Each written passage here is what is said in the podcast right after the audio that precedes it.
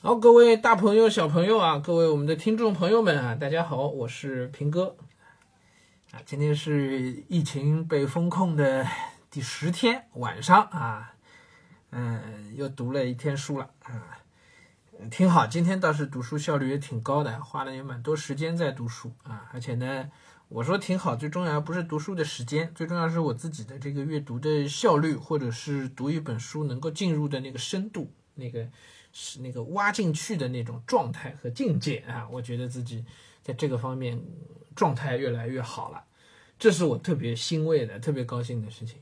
嗯嗯，所以今天就跟大家来聊聊这个读书的方法，好吧？因为要讲书的内容其实没什么好说的，还是还是这几个方向的书啊。我一开始我就讲了，这段时期自己计划就是读一个教育史、一个全球史，还有一个就是近现代的这个思想，就是近现代知识分子，就这三个方向。啊，那么今天还是在这三个方向里，而且在三个方向里其实也更加聚焦了。哎，随着真的读进去，找到状态之后，越来越聚焦，然后越来越聚焦呢，你就越来越状态会越好，因为你想到的东西更多，你会觉得更能挖掘出它的价值来。对，这是我其实这几年以来啊，关于读书我一直有的一个焦虑。嗯，我也是最近才慢慢的体会到我焦虑的根源在哪里。哎，不瞒大家说，虽然我一直在跟大家讲这个读书方法，对吧？讲很多要读书的东西，其实很多都是在吃老本儿。吃老本儿的意思就是，因为我有过几段这个埋头读书的这个时间，而且是大量读书的时间，泛读的那个那个过程，读了好多书，在在家大学里边呢，主动被动的又读了很多书，所以好像跟大家讲讲怎么读书都还游刃有余。但是我以我自己对自己的要求，或者是以我自己在。嗯，不不不仅是学术上，也包括是人生上遇到的困惑，遇到的一些呃迷障啊来讲，我其实很希望能够再更进一步、更深一步去探寻一些东西的答案啊。这个不先不去细聊啊，我我我跟很多学术界的朋友都都都交流到这件事情，哎，嗯，最后结论就是必须回到学理当中去寻找。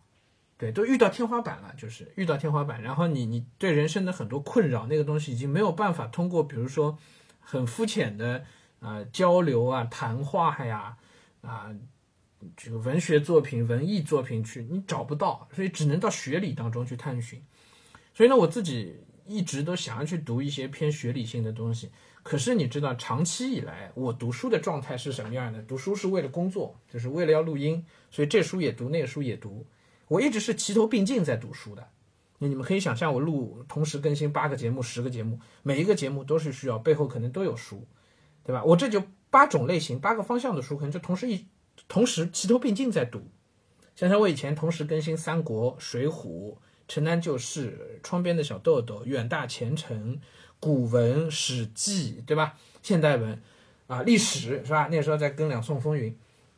看起来每个礼拜读好多好多书，但是所有这些书相互之间是没有什么关联的，这个和那个其实都不挨着的。对，然后呢，对这样一个读书的人来讲，就当一个人这样在读书的时候啊，他其实对每一个书他都是扎不进去的。为什么？他不断的要切换脑子，不断的在换频道。哎，就是属于那种贪多嚼不烂，他状态深入不下去，都是不专的，永远在横向上跑。这地方跑两步，哗，切换频道到另到另一个地方去了。包括那段时期，这几年以来，我自己读书，反正我就跟做节目无关的自己的阅读，也常常进入这样的一个状态，一个怪圈，就什么书我都没有办法真正的深入，花上时间盯准了它，立出一孔，把这个书从头一路读到尾，中间不被别的事情打断，做不到。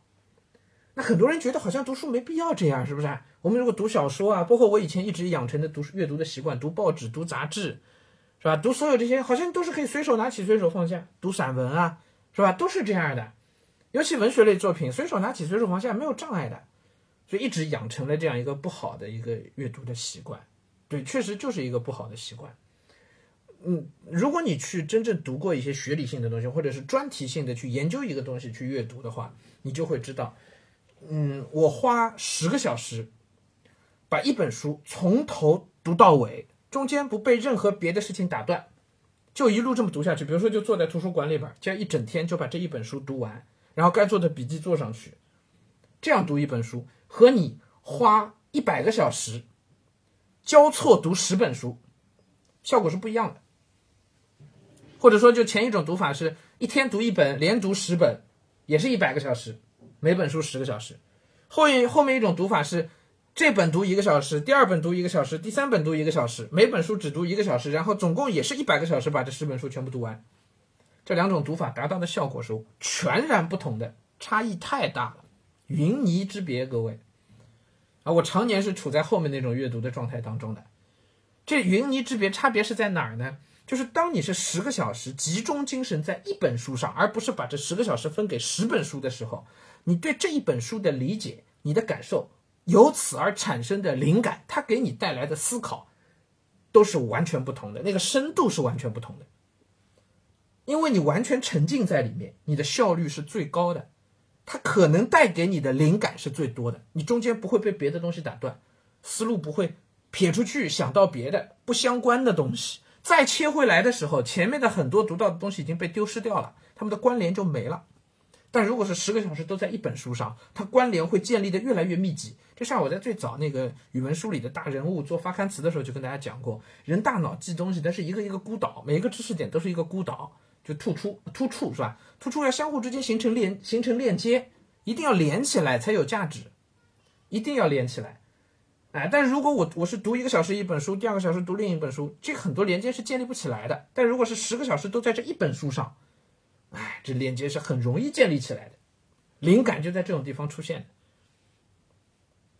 啊，我想明白这件事情之后，就觉得哎呀，豁然开朗。这其实就是我这两天读书自己的一个体会，因为很难得的，因为真的就是因为疫情的关系啊，然后我家里的那个。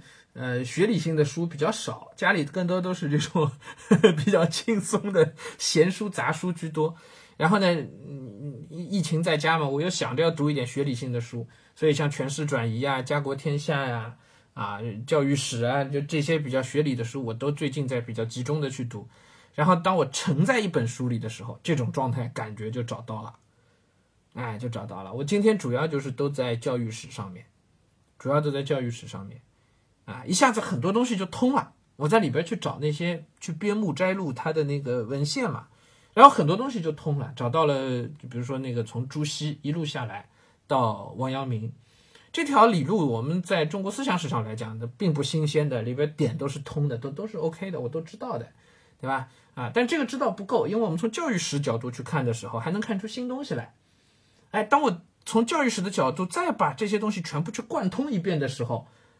哦，当时陆象山的很多说法，他怎么由这个我王阳明是怎么从这个这个呃陆九渊身上开始一路走到他那一步的？哎，教育上的严格又是怎么样？他们对待学生、对待教学这个事情的态度又是怎么样的？很多东西今天读着读着，哦，通了，就明白过来了。哎，那这种通的感觉，其实他从知识上说，它不难的，不难理解的。但是我。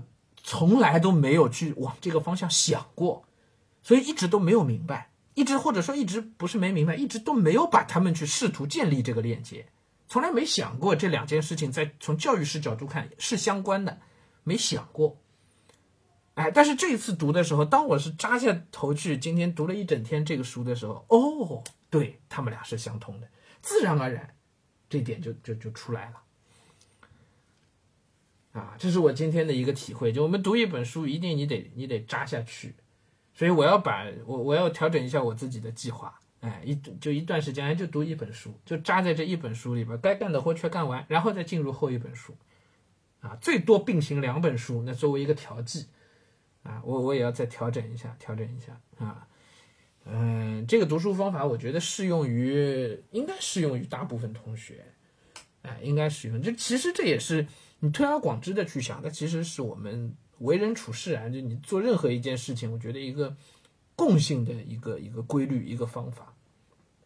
哎，你做作业的时候也是一样的，哎，数学做累了，你换个脑子写篇作文，这是可以的，是吧？哈，但是你不能作文写到一半就去做两道数学题，哎，数学题做不下去了，去去写去做点英语阅读，这肯定就就都乱了，对吧？应该是一件事情从头到尾。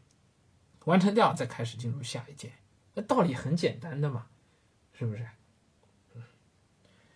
好，今儿就跟大家聊聊这个读书方法，主要因为教育史的东西太枯燥啊，没什么好说的，不知道该该该说什么，所以就聊聊这个读书的方法吧。啊，嗯，上海的疫情呢还在继续发酵啊，今天晚上的时候又收到一些不好的消息。哎呀，我们小区。现在闵行这边已经不是在按小区管控了，嗯，之前还说按街道管控啊，现在今天我看到消息说要按区管控了。按区管控的意思就是整个闵行区，啊，可能要整体的封，嗯，闵行区所有小区可能都要封。哎，不知道，反正没有官方消息，我也不信谣不传谣啊，那只能先等着吧，等着吧。那只要能读读书，哎，那一一天的状态就还是挺好的，你就会觉得挺挺挺挺充实的啊。好，那白天的阅读呢，就到现在就结束。晚上呢，待会儿还得有一点这个陪娃的时间。完了之后呢，晚上倒是可以换换脑子啊，我就去我去找本历史书来读一读啊，或者就翻翻全球史啊。好，那今天就先跟大家聊到这儿啊，咱们明天再见。